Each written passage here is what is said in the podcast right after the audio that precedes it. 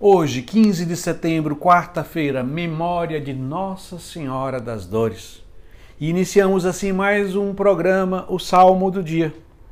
O salmo de hoje é o Salmo 30, 31, que nós vamos ler a primeira estrofe que diz: Senhor, eu ponho em vós minha esperança, que eu não fique envergonhado eternamente, porque sou justo, defendei-me e libertai-me. Apressai-vos, ó Senhor, em socorrer-me. Senhor, eu ponho em vós minha esperança.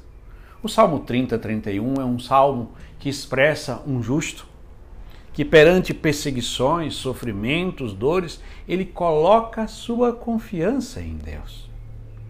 Esse salmo se cumpre plenamente e perfeitamente no, no sacrifício de Cristo na cruz. No momento em que Jesus dará a sua vida por meio de um julgamento iníquo, Jesus é o justo por excelência. Ele não é só justo, ele é justo. Ele é inocente. Ele é a vítima pura e imaculada que sofre a injustiça maior do mundo de ser condenado sem ter culpa alguma, ao contrário, vindo ao mundo para trazer a salvação do mundo.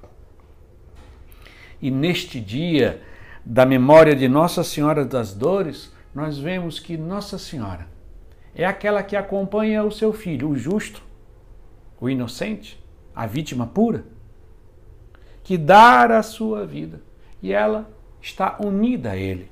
E é isto que nós vemos no evangelho de hoje, que é tirado do evangelho de João, que diz: Naquele tempo, perto da cruz de Jesus estava de pé sua mãe, a irmã de sua mãe Maria de Cleopas e Maria Madalena. Jesus, ao ver a sua mãe e ao lado dela o discípulo que ele amava, disse à mãe: Mulher, este é o teu filho. Depois disse ao discípulo: Esta é a tua mãe. Daquela hora em diante, o discípulo a acolheu consigo. No dia de hoje, nós celebramos a união da Virgem Maria com as dores e os sofrimentos de Jesus vivendo esse mistério grandioso, é, de uma que poderíamos compreender de uma corredenção, de unir-se a Jesus, aquele que é o nosso redentor, aquele que é o nosso Salvador. E no dia de hoje, dessa, dessa memória de Nossa Senhora das Dores, concluímos rezando a oração do dia. Ó Deus, quando o vosso Filho foi exaltado, quisestes que sua mãe estivesse de pé junto à cruz, sofrendo com ele.